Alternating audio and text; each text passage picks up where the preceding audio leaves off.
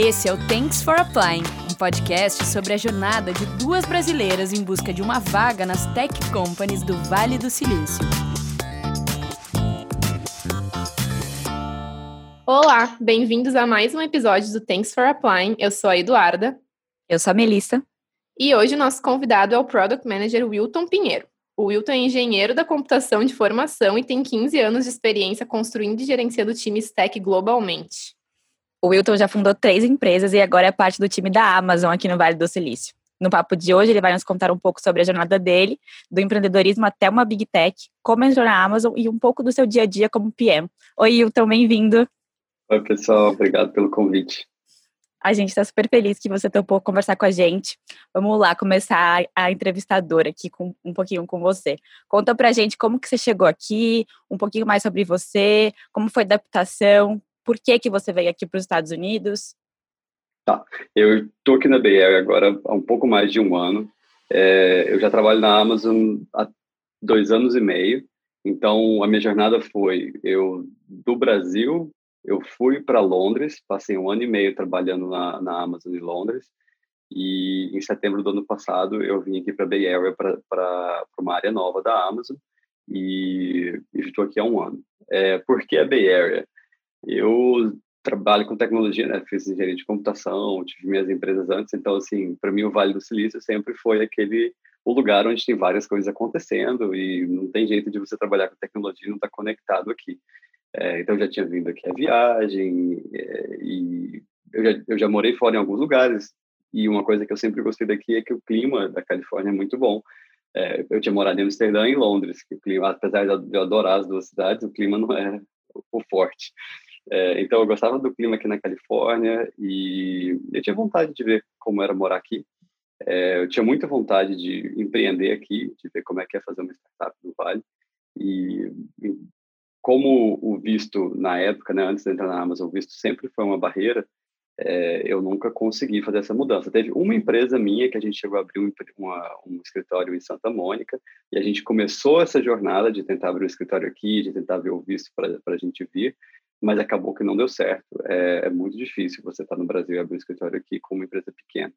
Então, era por isso. Então, vir, vir para cá era um objetivo de longo, de muitos anos a, atrás, e eu vi nessa, nessa transferência da Amazon uma oportunidade de fazer isso acontecer.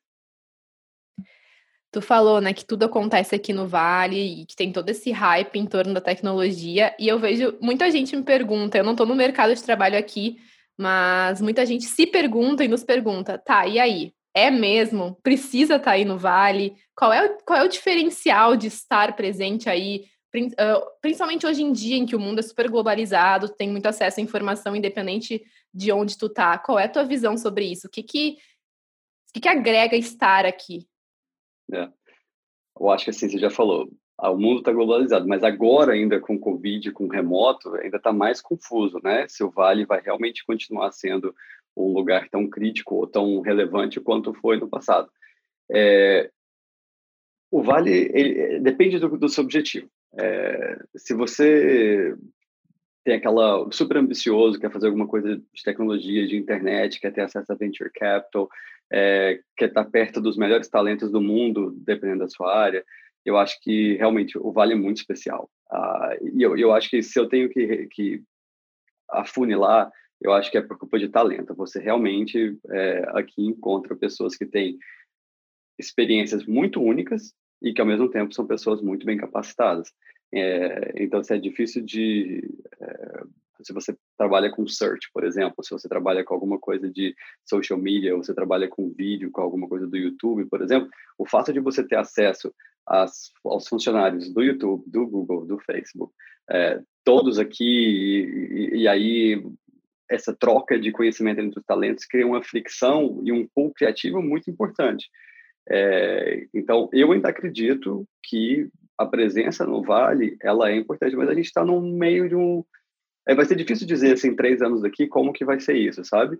Porque o, o se você fala mesmo com os americanos, o vale tem um trade-off. É, tá, tá aqui é caro, tá aqui é, tem uma série de benefícios, mas tem problemas também. Você ter uma vida no Vale do Silício. Você fundar uma empresa aqui, por exemplo, apesar de você ter acesso a esse pool, é super competitivo você contratar gente. É muito caro você contratar gente, porque você está competindo com o salário de empresas que têm um bolso muito fundo, como Google, Facebook. Então, é, é, é mais desafiador você estar é, tá aqui. Então, assim, essa, essa resposta do Vale vai depender muito do seu momento, de onde que você tá, que, o que você quer fazer, sabe? E, e mesmo se você fala assim, não, eu quero achar uma empresa, eu quero trabalhar numa Big Tech, ainda assim eu acho que vai variar muito dependendo do role que você vai ter. É, se você é um software engineer, se você é um product manager, se você é um quality assurance, vai depender muito do que você vai fazer, se vale a pena ou não estar tá aqui. Hilton, você comentou com a gente na nossa conversa pré-episódio que você aplicou para uma vaga na, na, Amazon estando ainda no Brasil, né? Você comentou agora no comecinho do episódio que você foi transferido de Londres para cá. Conta um pouco para a gente como foi esse processo, como foi a decisão de aplicar para uma vaga é, no exterior, estando no Brasil, e os desafios que você enfrentou nesse processo. Tá.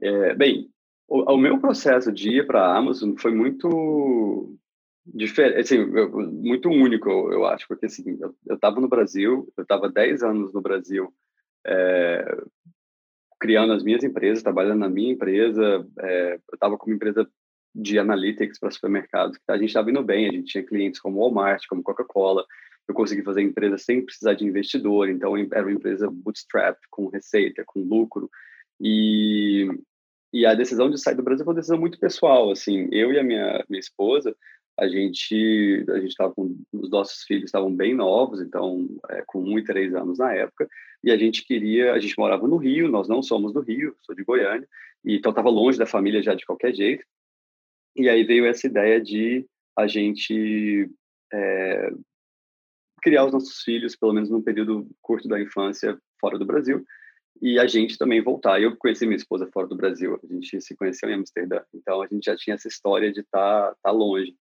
É, e aí foi nessa. Então, eu, aí eu, e aí combinou com uma outra coisa minha pessoal, que era assim, eu estava 10 anos nessa do mundo de startup lá no Brasil, sabe? Assim, de tentar fazer o bootstrap, tentar fazer o negócio funcionar.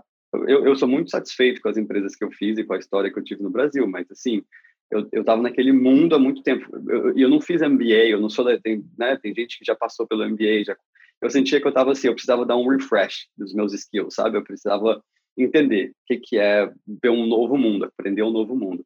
E aí eu falei, bem, um jeito de aprender sobre né, o que está acontecendo, como é que essas grandes empresas funcionam, é entrar numa Big Tech. E aí, na, nessa época, apareceu a Amazon. É, eu estava trabalhando com analytics para supermercado. A Amazon estava fazendo a Amazon Go, que era o, o cashierless store, e eu estava 100% dentro dessa, é, desse mundo. falei, bem, eu quero entrar na Amazon. Eu, eu não tinha a mínima noção do que era Amazon, assim, de verdade agora, mas eu falei, eu quero entrar na Amazon. É, a Amazon Go estava em Seattle, então não era uma opção para mim. É, eles nem, nem entrevistavam pessoas do Brasil. E aí, na minha busca, eu queria ir para um lugar que falasse inglês. É, e então Londres foi o, o, o, primeiro ponto de partida. Londres não tem um visto tão complexo para se você tem um curso superior, principalmente se você tem um curso superior técnico, ele tem um visto mais simples de conseguir do que aqui no, nos Estados Unidos. É, então foi isso. Aí eu apliquei para essa vaga no, em Londres e não fiz um plano de fazer, ah, vou ficar um ano e meio em Londres e vou embora. É, mas eu tinha isso na cabeça, assim, ah, se eu sabia que existia o L1, que é o visto de transferência de executivo, se eu fosse para é, para Londres e ficasse um ano e fizesse sentido, talvez eu conseguiria para os Estados Unidos. E aí o que aconteceu no fim foi, eu estava numa área, é, como quase todo mundo que trabalha na Amazon internacional em produto, você fica muito conectado com os Estados Unidos. O meu time de engenharia estava todo em Nova York, o outro time estava todo em Seattle. Então, eu ficava muito nessa conexão com eles. E, e para estar tá dentro mesmo, eu sentia que eu tinha que estar tá aqui. Para crescer, para estar tá realmente blended dentro da empresa, eu tinha que estar aqui. Então, foi assim que eu devagar fui costurando para poder é, conseguir essa vaga aqui na Bay Area. E, bom, tu falou um pouco do processo dos porquês, e eu queria te perguntar como que foi o processo seletivo, porque a gente fala bastante aqui sobre as diferenças. A gente, quando mudou, percebeu que tem várias etapas do processo, até o jeito que as entrevistas são conduzidas é muito diferente do que é no Brasil. É, eu queria que tu contasse um pouquinho como é que foi o teu processo de entrevistas, o que, que tu percebeu uh, de diferente, ou era parecido com o que tu estava habituado. Nos conta um pouquinho sobre essa perspectiva. Tá. o processo foi sofrido, emocionalmente sofrido. É, é, então, para deixar bem alto nível, assim, eu achei a vaga, eu achei a vaga meio que por acaso, era uma vaga de Product Manager, é bom para quem está pensando em ser Product Manager, a Amazon tem dois tipos de Product Manager, você tem o Product Manager genérico e o Product, não genérico, o generalista, e o Product Manager técnico. É, tem uma diferença entre os dois cargos é, aqui dentro. Então, era uma vaga para um Product Manager técnico, que era mais o, o que eu estava afim de fazer. É, eu achei a vaga, eu tinha um, um amigo que trabalhava na Amazon, é, eu mandei uma mensagem para ele, falei, olha, eu estou pensando, ele, ele achou minha surpresa, eu sabia que eu estava com a minha empresa, ele falou, estou pensando em tentar. Se eu conseguir, pode ser uma, se eu tiver uma oferta, de repente eu discuto se vale a pena ir ou não. Ele falou, não, deixa eu te fazer o, o referral aqui interno. Aí ele fez um referral para mim, foi muito rápido comparado com o que eu sei hoje, assim, no outro dia eu recebi um e-mail do recrutador da, da Amazon, e aí ele marcou uma primeira é, entrevista. Então, no total, eu tive quatro phone screens, que são essas entrevistas só por telefone, e depois eu tive um loop, que é na Amazon são de quatro a cinco entrevistas que você faz num dia só, é, geralmente no escritório. Geralmente, é, é, você tem dois phone screens e o loop. No meu caso, o que aconteceu foi o seguinte, eu estava no Brasil, é, vários casos assim, marcou o phone screen, eu apareci, o, o entrevistador não apareceu, é, aconteceu de mudar o entrevistador no meio, mas se eu tivesse que resumir, as minhas entrevistas foram, enquanto no phone screen, eu tive três entrevistas mais assim ah, sobre a sua história, perguntando o que eu já fiz, que é um processo, processo da Amazon, um processo baseado em leadership principles. É, eles te fazem perguntas sobre a sua história para ver se você tem aderência com os princípios da empresa. É, então foi bem, foi bem isso, é, contando do, da minha história, do que eu tinha feito. E foi, eu acho que é mais fácil, porque é, é mais uma questão de como você explica a sua história do que uma questão de pergunta certa, pergunta errada. É, e aí eu tive uma, uma entrevista, que foi a única que eu fiz na minha vida, uma entrevista técnica, que foi live coding. Então, era um, um software developer.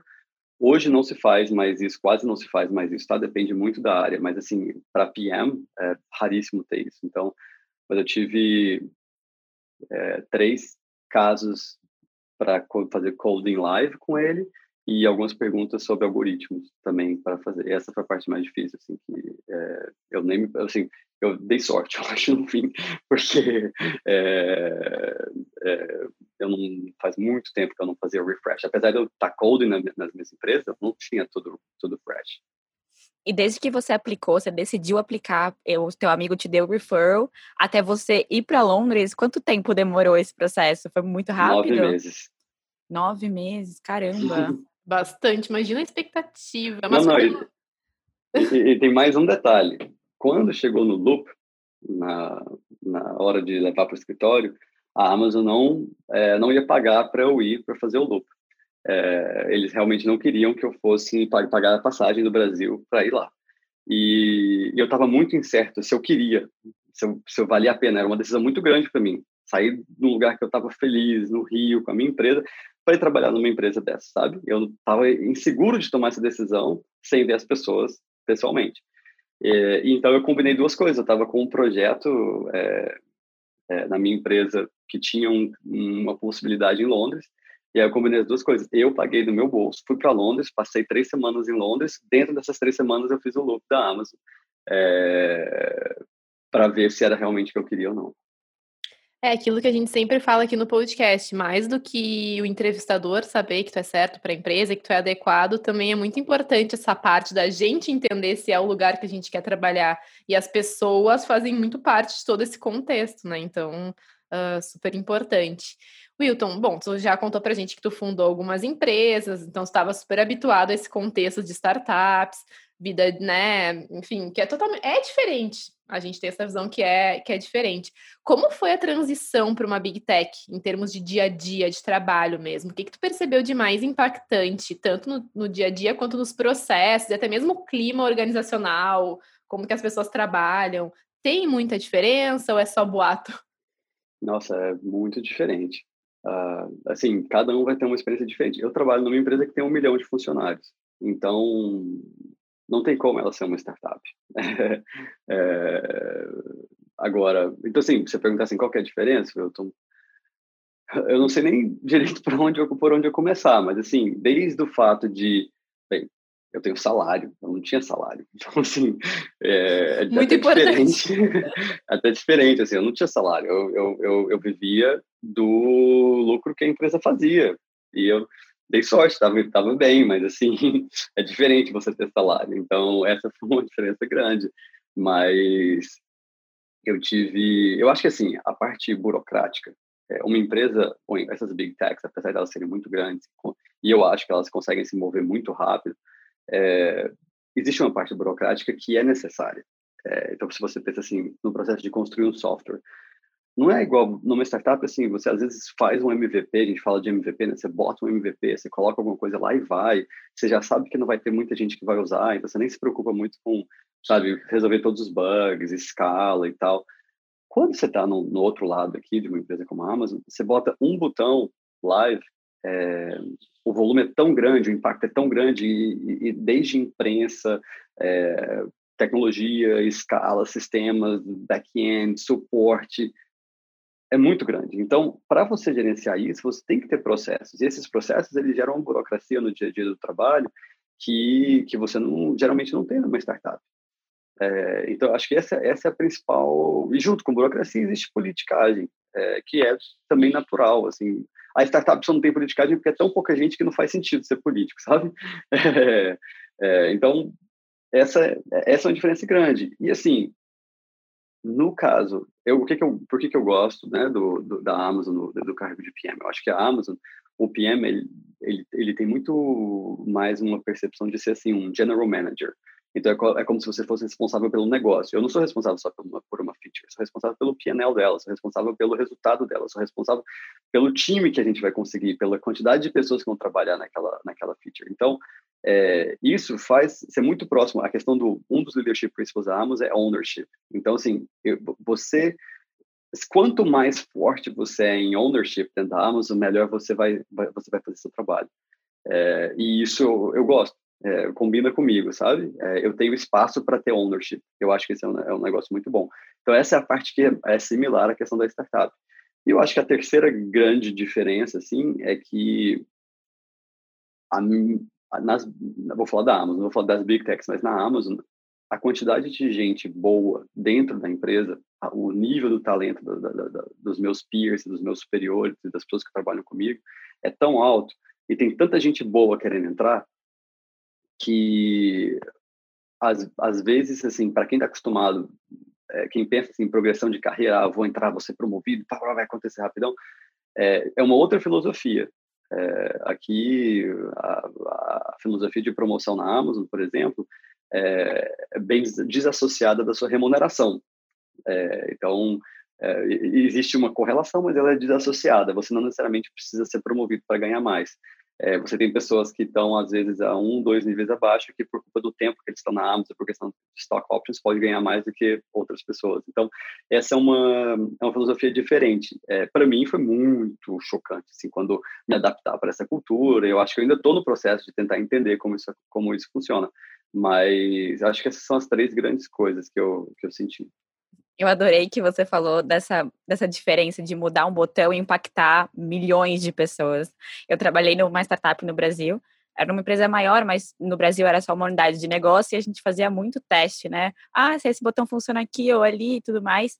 E assim, se era um teste errado, a gente já levava um puxão de orelha e era um tráfego relativamente pequeno comparado com o da Amazon. Eu fico imaginando a Amazon, meu Deus, é muita coisa.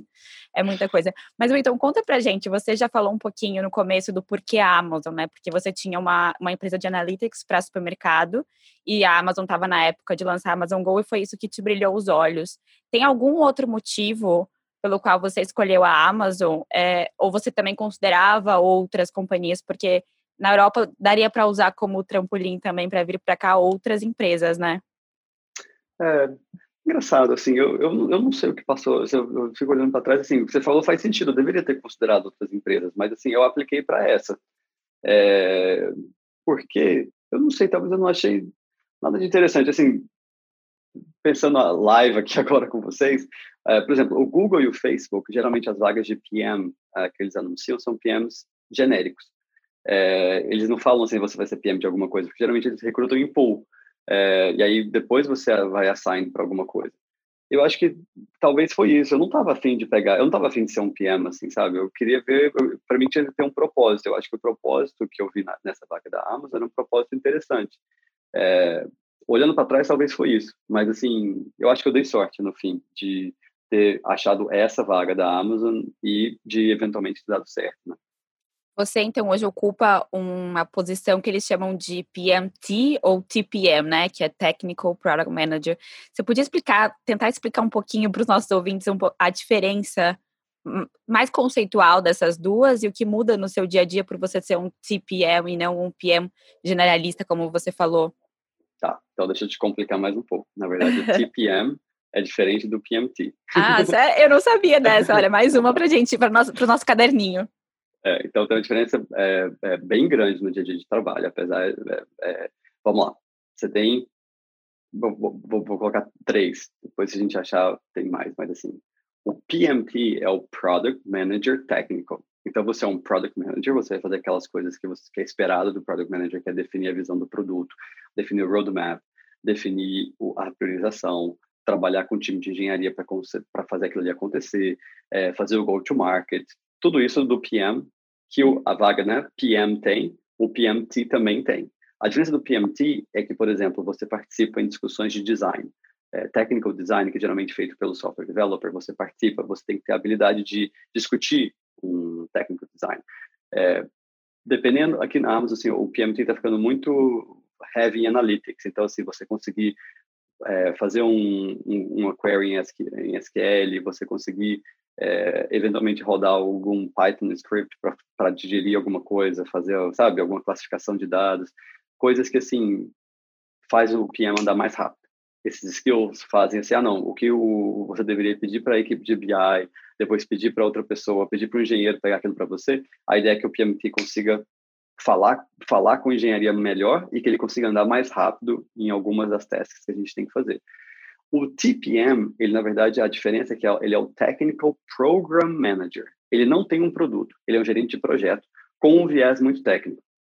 E ele é um essencial para o sucesso de um PMT ou de um PM. É, então assim, eu aqui tive a sorte de trabalhar com TPMs muito bons na Amazon, é, porque eles eles tiram do PM aquela coisa assim, por exemplo, eu trabalho aqui às vezes com 15, 20 times parceiros eles que ajudam a falar assim, olha, a dependência é nesse, eu vou ter que fazer follow-up com esse, tem que fazer um e-mail de é, é, update com esse, ele que coordena o projeto, sabe? Só que ele tem também um viés técnico. Ele também consegue, sabe, é, é entender os, os, pedaços do software, ele consegue entender o processo do pipeline, ele consegue e aí ele é um parceiro importante para a gente. Mas se eu tivesse que resumir para você, um produto aqui na Amazon, você vai ter três cargos, um produto grande, tá? Você vai ter três cargos é, importantes ali de gestão, que é o cargo do PM, o PMT, o TPM e o SDM, que é o Software Developer Manager, que vai gerenciar o time de, de engenharia. Que é diferente. No Brasil, por exemplo, eu usava o conceito que gente, né, é bem comum de squad, que vem do Spotify, de, de, em vez de você ter o PM que tem engenheiro no time, que ele é muita gente faz o PM ser o direct manager ou, hiring manager de engenheiro.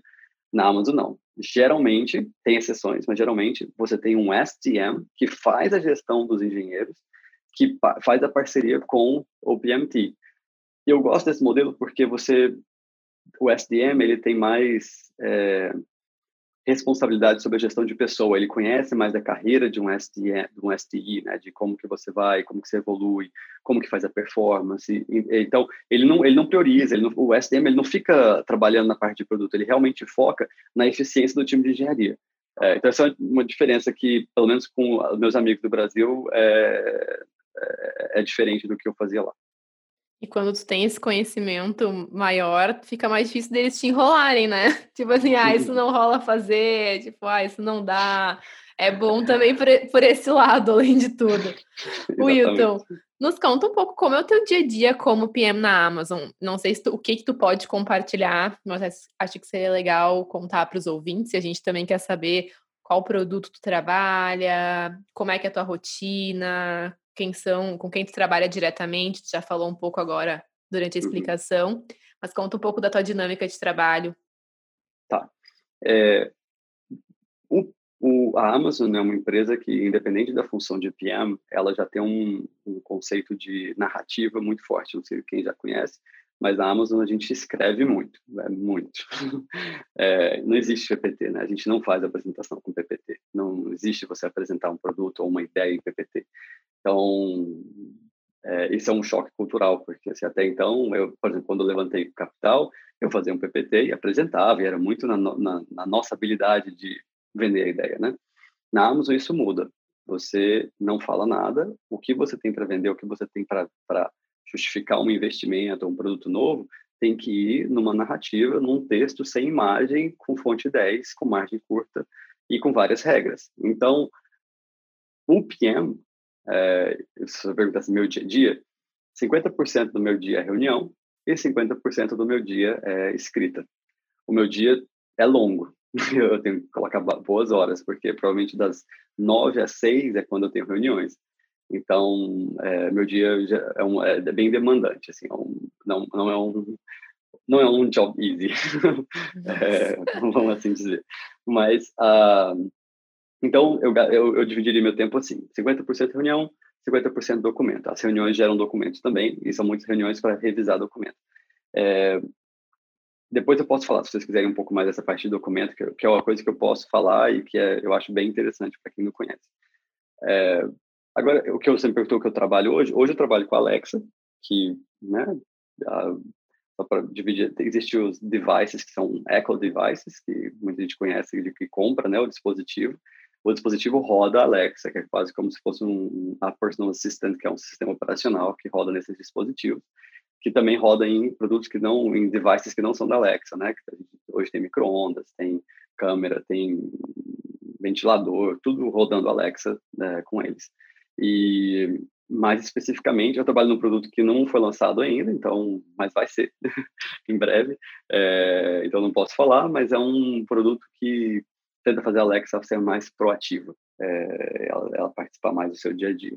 Então é, é bem interessante, assim, para mim, é, eu, o que, por que eu me interessei pela Alexa é que eu acho, eu não, eu sempre fiz produto que tinha uma interface visual. É, a Alexa tem uma interface visual, mas ela existe uma interface de voz, que para mim é muito novo. Assim. Então, eu gasto horas e horas e horas para decidir se uma vírgula vai antes ou depois de qual palavra a gente vai usar, qual a personalidade que ela vai falar, qual o tom de voz que ela vai falar. É, e eu aprendo muito sobre isso, né? É um negócio completamente novo para mim. Nossa, deve ser um desafio enorme, porque é uma coisa muito nova, até mesmo para quem já está fazendo, para as empresas que já estão fazendo, é uma coisa relativamente nova e um território que ainda está sendo explorado, essa questão da voz. Então, eu só imagino o desafio. O Wilton, desde que tu entrou na Amazon, tu já cuida da Alexa ou tu cuidou de outros produtos antes? Quando eu entrei, é, eu, eu trabalhava com a Amazon Advertising, que é a parte toda de anúncio, né, de propaganda da Amazon, que a gente não sabe, mas a Amazon Advertising é o nosso business que mais cresce. É, e é basicamente assim, tem muita gente que vai na Amazon para comprar.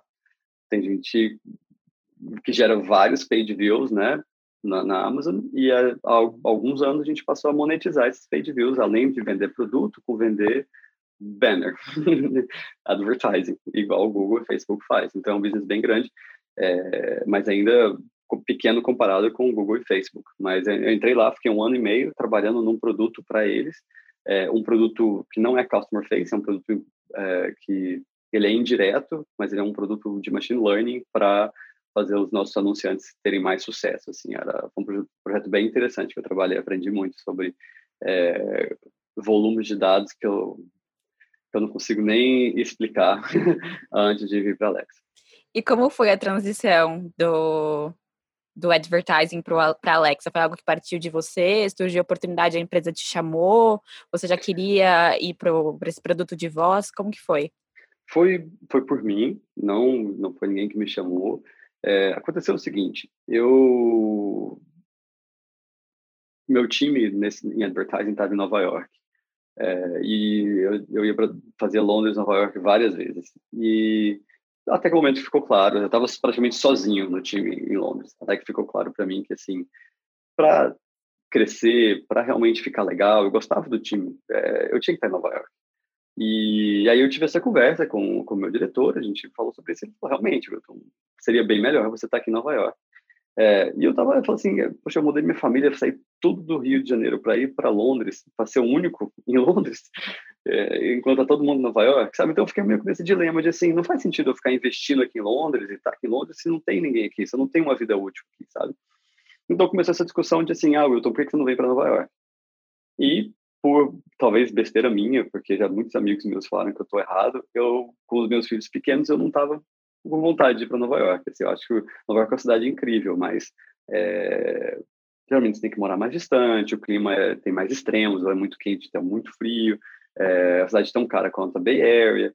E aí, aí veio essa, falou assim, não, já que eu já que eu tô pensando em sair, já que eu tô pensando em mudar, por que que eu não olho a Califórnia de novo? Por que que eu não olho a Bay Area? E aqui na Bay Area era um negócio que eu acompanhava há muito tempo. Existe esse é, é, laboratório da Amazon, que é o que faz os devices, é onde nasceu o Kindle, é onde a gente faz os Echoes, é onde tem a Alexa, e é muito específico, assim, né, porque a Amazon está toda em Seattle, então é um time razoavelmente pequeno, muito especializado, que fica aqui num laboratório, criando umas coisas legais, assim, então eu falei, poxa, essa parece legal, sabe? E aí eu fui proativamente na Amazon, a gente tem um sistema bem estruturado de transferência interna, é, eu fui proativamente procurando as vagas que estavam abertas e conversando, conversei com as pessoas que estavam recrutando para ver se, se, alguma coisa funcionava e aí dei a sorte de, de funcionar uma transferência. E essa transferência interna, o processo, imagino eu que seja mais tranquilo. Tu, tu tem que passar por rodadas de entrevista, como é que é? é o pessoal acha que é, não, não já está na Amazon. só mudar, só trocar você é recrutado de novo. Você tem que fazer entrevista, pelo menos três. Eu, eu fiz eu fiz cinco entrevistas para essa minha vaga, para poder vir para cá.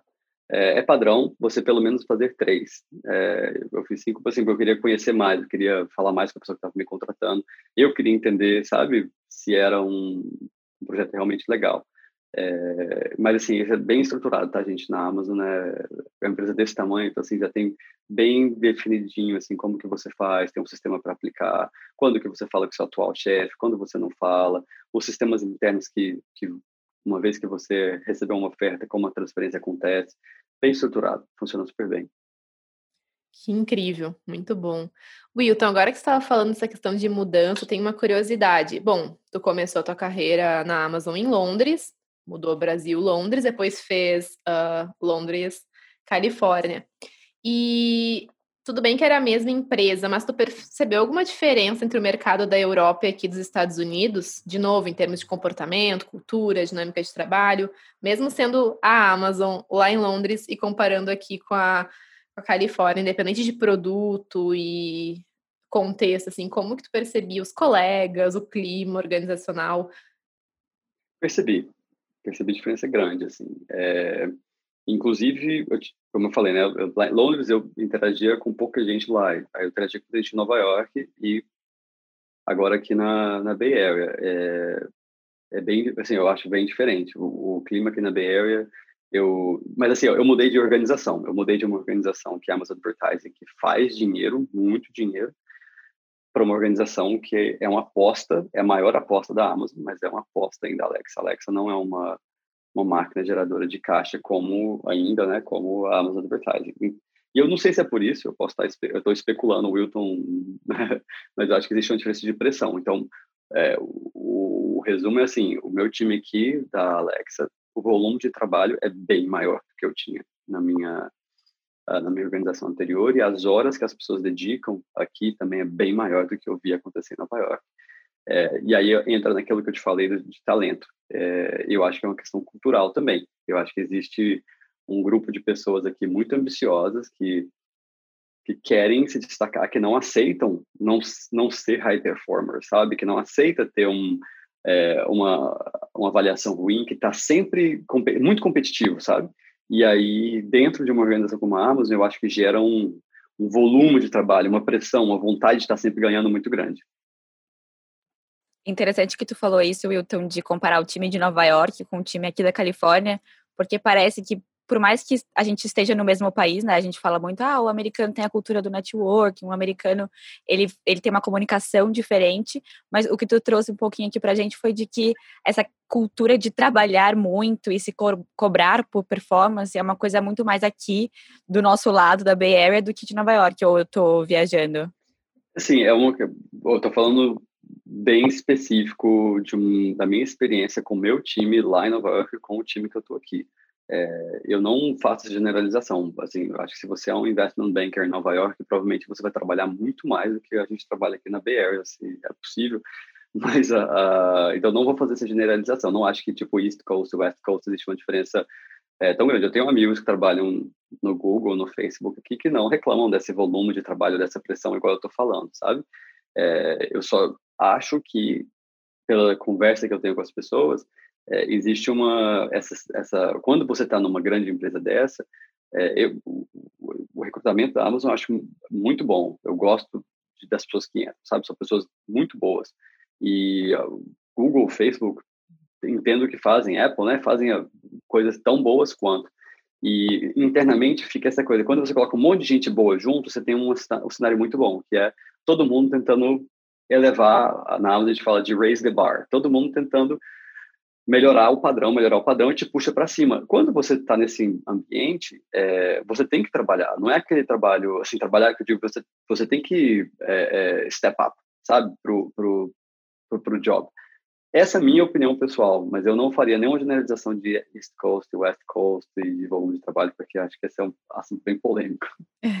E, essa, e tem essa questão também da, de, de, além da gente ter que trabalhar muito, se provar, eu imagino que tenha, tenha várias outras questões que entram aí, como a língua. Então, a gente, como imigrante, além de ter que entrar nesse ritmo do americano, que a gente já vem aprendendo com os nossos convidados aí da segunda temporada, que é diferente sim, tem outras questões que a gente tem que, de alguma forma, correr atrás, né? Então, o desafio, imagino que seja ainda maior.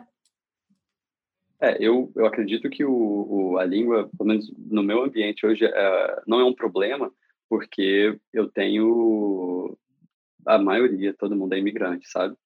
Da, do meu, da minha liderança. Então, assim, trabalho com pessoas da Ásia, é, da Europa. Se eu fosse é, é minoria, os americanos, assim, no, no, no final das contas, é, é, tenho poucos americanos no time hoje. É, mas esse é, é, esse é bem. Acho que isso mitiga, pelo menos na Amazon, eu não vejo que o fato de você ser imigrante é, causa nenhum é, dificuldade para você conseguir subir na carreira, por exemplo, sabe? Wilton, antes da gente fechar e para o nosso bate-bola final clássico dos nossos, nossos episódios da segunda temporada, eu tenho duas perguntinhas. Uma é que eu busco vagas de PM aqui na, na Bay Area, né? Eu tenho feito alguns processos, eu fiz o processo do Face, que é realmente, como você falou, mais generalista, a gente faz o processo sem saber que tipo de produto a gente vai, vai trabalhar. Você acha, não sei se o quanto você pode falar, mas na Amazon tem espaço para PMs mais generalistas ou a Amazon só contrata é, técnicos para esse tipo de posição? Se você não puder falar, tá tudo ok. Não, não, não. Ele é, contrata, sim. E vamos só, só diferenciar, né? Eu estava falando assim, o Face ele abre muitas vagas de pool de PM. Você aplica sem saber onde você vai parar, é, pelo site, pelo menos. Na Amazon, a diferença é que assim, a não ser que você seja esteja vindo de MBA direto para a Amazon, você entra no, que aí você entraria realmente num pool. Mas se você não não é tá aplicando para uma vaga de PM aberta, você vai saber pelo menos o time que você vai trabalhar, sabe?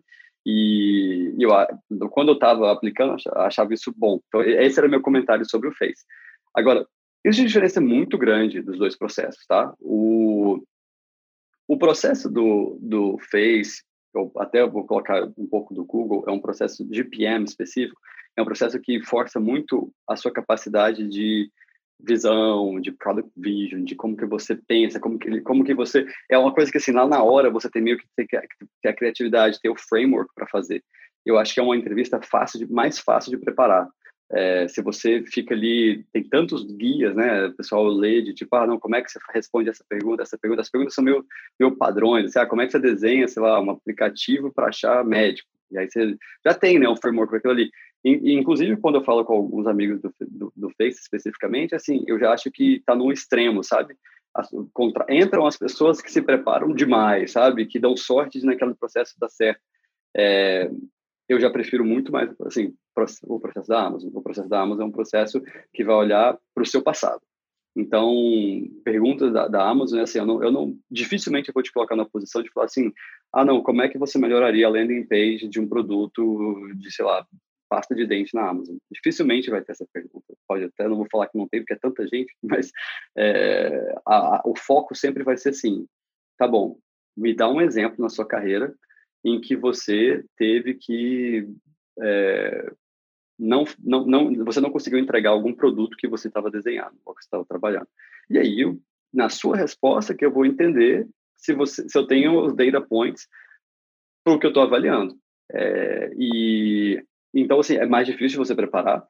O que você mais faz é preparar é pensar na sua história, pensar na sua carreira, pensar nos quais são os pontos que você quer porque uma das coisas que acontece quando a gente tem falso negativo, quando a gente rejeita alguém que é bom, é, é quando eventualmente a, o candidato ou a candidata escolheu um exemplo ruim. E acontece. Às vezes eu olho o currículo e falo, nossa, se essa pessoa tivesse, quando eu perguntei para dar um exemplo, tivesse escolhido uma outra possibilidade, um outro exemplo, teria sido melhor. Então, assim, é bem diferente o processo de PM. Uh, ah, pelo menos você falou do Face, do Face comparado com a Amazon, eu acho que é, é yin yang, assim, como a gente contrata. Eu adorei o jeito que você colocou, porque exatamente nessa semana eu estava conversando com a Duda sobre o meu processo de PM no Facebook. E eu falei, ah, eu tenho uma sensação que é tipo o FUVEST, que é a, a prova para passar no vestibular da USP, né? Que você, assim, eu estudei dois anos no cursinho para passar, me preparei para passar naquele vestibular. Teve outras faculdades que eu não passei porque eu preparei para passar naquela. E eu comparei, eu fiz exatamente essa comparação essa semana com a Duda. E eu achei engraçado você trazer essa mesma perspectiva do processo. É, eu eu não gosto muito do processo do Facebook, para te falar a verdade. É, e pelo que tu trouxe, eu não sei, eu nunca participei, então não posso dizer assim, não, não conheço muito, mas eu, eu, eu não curto muito, assim, essa questão de, de ter um ter um padrão, digamos, não é, não é um padrão, mas isso que a gente estava comentando, perguntas, tanto é que a gente vê lá, tem acesso a praticamente todas as perguntas, quantas, quantos por cento já foi feito essa ou aquela pergunta, é sempre a mesma coisa. Então é isso que tu trouxe, Wilton, assim, a pessoa que melhor se preparou. E isso nunca não quer dizer que é a melhor pessoa para aquela vaga, né? Às vezes aquela pessoa não vai. ter um algumas skills até tipo soft skills que são importantes para aquela vaga, e tu não de alguma forma não vai conseguir medir isso, a não ser que seja muito bom em ler as pessoas e entender elas.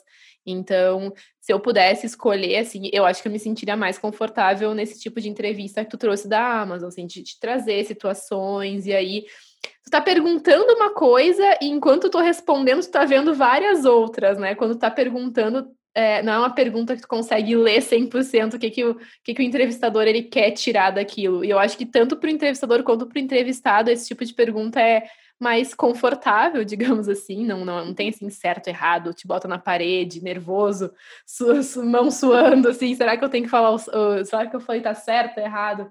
Então, eu acho que é mais eu preferiria, sinceramente. É, mas assim, só para colocar, né, questão de, de resultado, né, falando assim, como o Facebook, por exemplo, os PMs que eu conheço do Facebook são muito bons.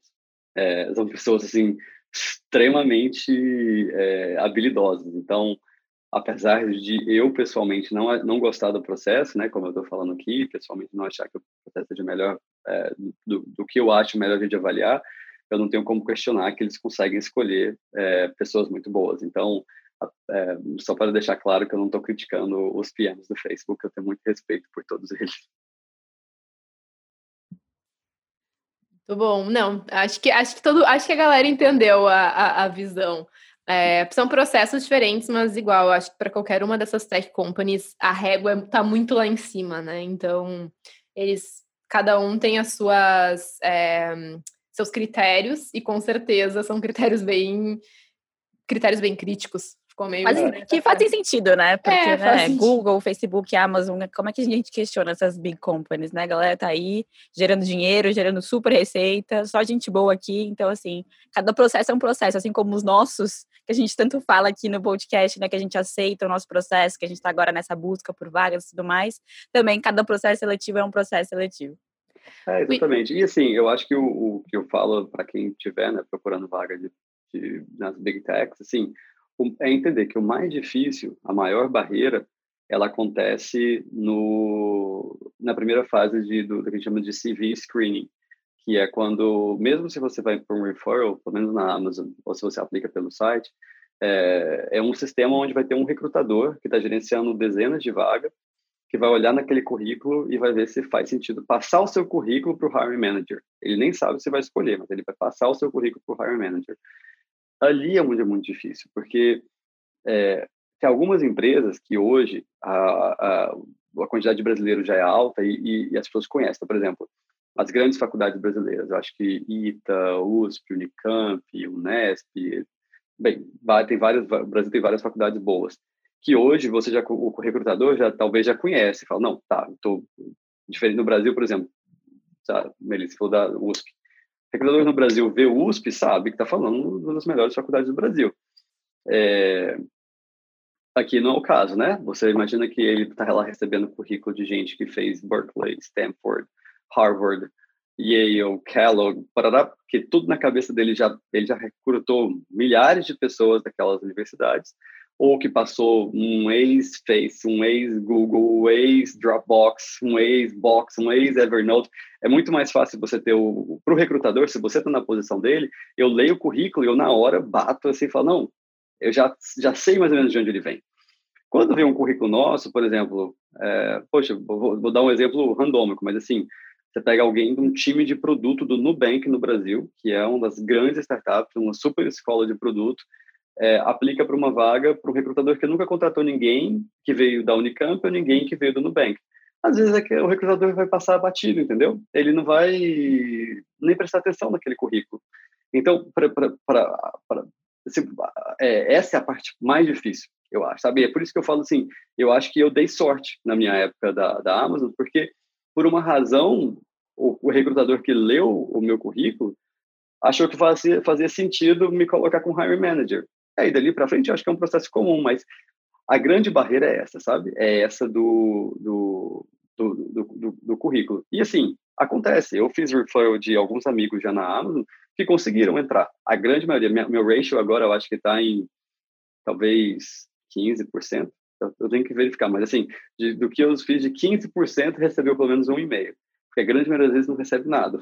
Opa, é... vou te é. pedir um referral, hein, Milton? Pode pedir. mas uh, é só para deixar claro que assim, é, é bem frustrante, mas até é importante quando você está co co colocando seu currículo, é, você pensa assim, tá bom, o que, que eu já fiz que vai chamar a atenção desse recrutador, sabe? O que, que eu já fiz que realmente pode me tirar desse balaio, como diz na minha terra, de tipo, monte de currículo que não vai tudo parecer igual e o meu não vai ser o, o que vai chegar lá na frente, sabe? Então, infelizmente, eu acho que essa é a maior dificuldade quando você está aplicando para alguma coisa aqui. Não, muito bom e teu raciocínio e faz, e faz total sentido. A gente, com pouco tempo aqui, já percebeu que sim, é, o maior desafio é passar pelo recrutador por todos esses motivos que tu falou. E além disso, ele não tem muito conhecimento técnico sobre a vaga, né? Então, talvez alguns feitos que estão ali no teu currículo, que algumas coisas que tu atingiu, para ele são, ele vai ler aquilo e não vai ter compreensão de que tu pode ser um, um bom candidato. Então, eles vão por esses critérios e, e, ok, a gente entende, a, a gente, durante o processo a gente está ficando mais compreensivo com as empresas, com o recrutador, não dá para culpar, né? Eles querem fazer o trabalho deles da melhor forma, eles querem passar para o hiring manager os melhores currículos na cabeça deles, o que eles entendem por melhor currículo, quem estudou numa universidade renomada, quem já trabalhou numa big company aqui, numa big tech, porque na cabeça deles, ok, essa pessoa vai ser minimamente qualificada, vai conseguir trabalhar de forma adequada, é inteligente o suficiente para ter se graduado numa dessas universidades, enfim.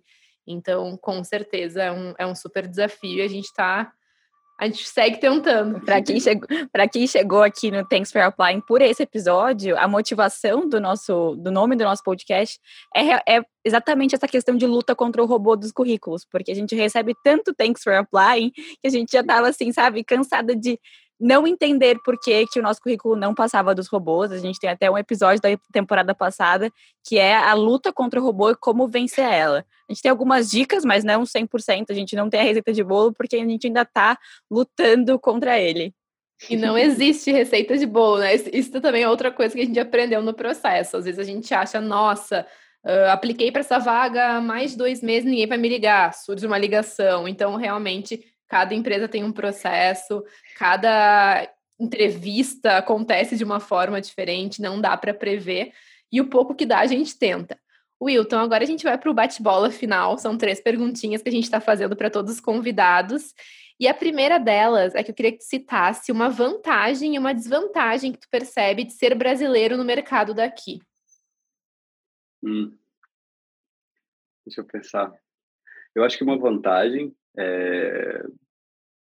Acho que o brasileiro, acho que a gente consegue se virar. Eu acho que a gente tem uma habilidade tupiniquim de dar a volta, de manter o ser positivo, ter um pensamento muito positivo e ser otimista e conseguir resolver problema é meio nato é, brasileiro. Eu acho que essa é uma vantagem, é, que a gente aceita melhor o problema e toma o risco e vai, sabe? É, a desvantagem, eu não sei. Eu, eu, penso que a língua é uma, uma desvantagem. Assim, eu, se eu fosse nativo em inglês, como eu escrevo muito e eu tenho que fazer muitos documentos, eu gastaria mais, eu seria mais eficiente. É, às vezes eu gasto muito tempo fazendo meu documento ficar bom, porque eu gasto mais tempo para escrever um documento bom. Sei lá, mas isso é meio bobeirinha, mas eu não tenho outra coisa assim grande para falar. Ah, eu concordo, eu também acho que é uma desvantagem. Eu sou aquela pessoa que toda vez bate na tecla da barreira da língua aqui nos nossos episódios. Mas conta pra gente então agora aí, alguma situação engraçada que você viveu ou presenciou aqui nos Estados Unidos por conta da diferença cultural no ambiente de trabalho ou fora, se for o caso. Ah, gente, eu vou falar dos Estados Unidos, não, mas o meu minha maior gafe foi quando eu mudei para Amsterdã, logo depois que eu me formei. Eu descobri só depois de um ano que eu era a única pessoa que cantava Happy Birthday to You batendo palma. Porque para, canta parabéns, a gente bate palma no Brasil, né? E aí eu cantava Happy Birthday to You e eu de repente percebi que eu era o único que batia palma. Gente, tu não vai acreditar que uma das nossas convidadas contou a mesma gafe, que um dia na, na, na faculdade, sim, a Jéssica, quem já escutou o episódio com a Jéssica sabe que ela, uma, a gafe que ela contou foi justamente ter batido palma na hora do Happy Birthday, então... Não, meu não foi só uma vez, não. Foi, assim, demorou para eu perceber. Talvez o meu self-awareness não estava muito bom, mas eu realmente demorei para perceber que eu era o único que batia palma. Mas para mim, parabéns sem palma não é parabéns. ah, eu concordo. Também quando soube, fiquei... Bom, nunca passei por esse momento, mas quando eu soube, fiquei bem chocada. Como assim as pessoas não batem palma no aniversário? Que sem graça, gente, por favor. Eu acho muito sem graça. Wilton, para finalizar, cita para gente, nos, nos indica para nós e para os ouvintes, alguma pode ser uma ferramenta, um livro, um podcast, algum filme, uh, alguma coisa que tenha te ajudado uh, no desenvolvimento de carreira ou no mercado daqui, pensando que quem nos escuta são pessoas que estão ou têm intenção de um dia buscar uma vaga fora do país, ou que, assim como nós est já estão em, em outro país que não o seu país de origem, buscando por emprego. Então, tem alguma uma dica esperta aí para ajudar nesse processo? Tem uma dica bem genérica, tá? É uma dica mais de vida, assim, um, um livro que eu gosto muito, do chamado Principles, do Ray Dalio, que agora está bem famoso. Esse livro foi um livro que eu li na época que eu estava vindo aqui para a Amazon. Um amigo meu que, inclusive, antes do livro sair, ele tinha um PDF, ele conhecia o pessoal lá e me passou um draft do livro. E eu acho um livro muito poderoso, porque não é relacionado ao seu job. Eu acho relacionado, assim, uma das principais perguntas que Ray Dalio te faz pensar é assim: o que, que é que você quer, sabe? O que, que é? Qual, que, qual que é seu princípio? O que, que te guia na vida? E eu acho que é muito fácil você estar tá de fora e falar assim, idealizar o que é trabalhar numa big tech, idealizar o que é morar nos Estados Unidos, idealizar pelo desconhecido e você vai botando suas, sua esperança de que assim, ah não, mas se eu trabalhar no Face, mas se eu morar na Califórnia, mas sabe, se eu fizesse Stanford, se eu fizesse Harvard, eu teria isso. E aí você acaba entrando num, numa zona muito focada que de, de, de, de, às vezes assim você distorce a realidade e mira para alguma coisa que não é realmente o que você quer. É, então, o que eu gosto da leitura do Ray Dalio, quando você lê ele com, né, com detalhe, assim, é que ele vai te fazer pensar o seguinte, seguir o trend, seguir o que é moda, ah, é legal trabalhar no Facebook, é legal trabalhar na Amazon, provavelmente não vai te trazer felicidade. É importante, assim, se trabalhar numa big tech faz sentido no seu longo prazo de carreira, no seu longo prazo de vida, se morar nos Estados Unidos faz sentido para você no seu longo prazo, Então, beleza. É, faça esse seu, sabe, saiba o que, que te guia, quais são os seus princípios de vida. É, então, assim, dessa forma que eu conecto as duas coisas, sabe? Eu acho que é um livro muito bom para você para você pensar na sua vida e você entender como uma pessoa de tanto sucesso funciona e ao mesmo tempo é, pensar se assim não bitola, né? Hoje em dia quem entrou no, por exemplo, no Google, Facebook, lá no começo é muito diferente das empresas de hoje, sabe? Assim, assim como a Amazon, é muito diferente em vários aspectos, no dia a dia, na quantidade de pessoas que já passaram, até no valor do seu currículo, né? Hoje em dia, é, sei lá quantos mil é, PMs a Amazon contrata por ano. Você já não é mais tão único igual você era 10 anos atrás, sabe? É, enfim, eu acho que não é um mar de rosas, é o eu quero dizer. Tipo, não é aquela coisa, aquele sweet dream. É, então, se informa, é, descobre como as coisas funcionam, tenta pegar mais informação e ver se aquilo se conecta com o que você quer fazer no futuro. Eu adorei a dica desse livro. E para lembrar os nossos ouvintes que a dica do Wilton vai estar tá lá no nosso Instagram assim que o episódio for ao ar. Muito bom, Wilton. Achei incrível a conversa. Uh, foi muito legal aprender um pouco mais a tua história e entender como que funciona na Amazon. Uh, muito obrigada por compartilhar com a gente essas informações. E tenho certeza que quem ouviu também vai, vai curtir muito. É, a gente sempre tem essa curiosidade de saber, e eu acho que tu trouxe uma visão bem realista da coisa, o que é ótimo. Como tu falou agora no final, não é um mar de rosas, como muita gente pensa. A gente mesmo, eu e a Melissa, a gente idealiza agora que a gente está aqui, a gente tem conversado com as pessoas e visto que, ok, vão para a realidade, é um trabalho como qualquer outro, claro que é muito legal, porque tu está trabalhando com produtos que têm um impacto aí mundial, então, com certeza, é um trabalho muito, muito bacana nessas empresas, tu ter a oportunidade de desempenhar um papel lá dentro, mas de fato também tem o, sabe, as dores, são as dores e as delícias de, de trabalhar em uma tech company. A gente sabe que também tem a parte que muita gente não fala, né? Assim como a parte dura de buscar um emprego, muita gente não fala, a parte dura de estar empregado em uma dessas empresas também parece que fica meio esquecida, e eu acho que também é uma das, isso é uma das das coisas que faz uh, com que exista essa romantização assim tão grande de Google, Facebook, Amazon e todas essas outras empresas aqui que estão que tem esse hype, digamos assim, aqui no Vale. É, eu também queria que agradecer. Fazer... Desculpa, Melissa, eu ia não, falar, não. pegar um gancho e falar que assim, devia fazer um podcast com a quantidade de pessoas que saem das Big Techs. Que não é pouca gente. Eu estava no quarta-feira passada, eu estava aqui no parquinho com os meus filhos.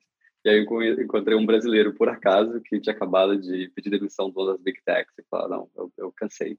E não, sem ter outra coisa. Falou assim, não, eu cansei, eu, eu saí. Então, é só para tentar se informar. Quanto mais gente, assim, quem ouviu o podcast quiser falar comigo, pode me procurar no LinkedIn. Eu geralmente é, recebo e estou aberto a, a qualquer pessoa conversar também. É bom ouvir o lado B, né?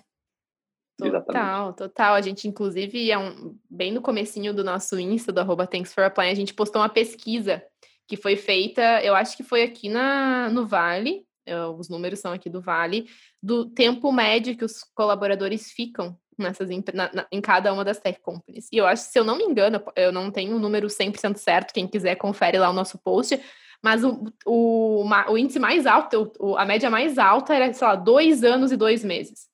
É, e aí a gente ficava, gente, às vezes as pessoas implicam com o nosso visto. Ah, não, mas seu visto só tem dois anos de duração. Dá vontade de dizer, mas meu amigo, a, média de permanência da tua empresa é de um ano e cinco meses. Então eu tô no lucro, tá no lucro ainda me contratando. Mas é, é, tem também esse outro lado. Wilton, super obrigada por topar o convite de novo, por compartilhar a tua história. Foi muito legal, foi um prazer. Muito obrigada Obrigado. mesmo, Wilton, por aceitar o convite de duas desconhecidas para falar no podcast. Muito obrigada mesmo, é uma honra receber você aqui no Thanks for Apply. Obrigado, gente, pelo convite. Foi muito bom falar com vocês. Então tá, gente, a gente se vê na próxima segunda-feira, então, com um novo episódio do Thanks for Applying. Brigadão para quem chegou até aqui. Roubei a fala da Mel.